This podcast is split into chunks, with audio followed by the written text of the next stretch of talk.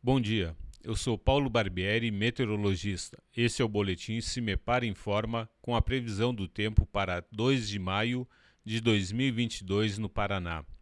Nesta segunda-feira, a instabilidade atmosférica segue presente sobre parte do Paraná. Áreas de instabilidades vindas do Paraguai e Argentina, associadas a uma nova frente fria que atua entre o Rio Grande do Sul e Santa Catarina, provocam pancadas de chuvas acompanhadas de descargas elétricas nas regiões próximas a Santa Catarina. Entre o final da noite e a madrugada de terça-feira, o sistema frontal avança pelo estado.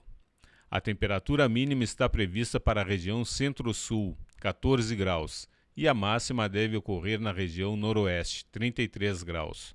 No site do CIMEPAR, você encontra a previsão do tempo detalhada para cada município e região nos próximos 15 dias cimepar.br. Cimepar Tecnologia e Informações Ambientais.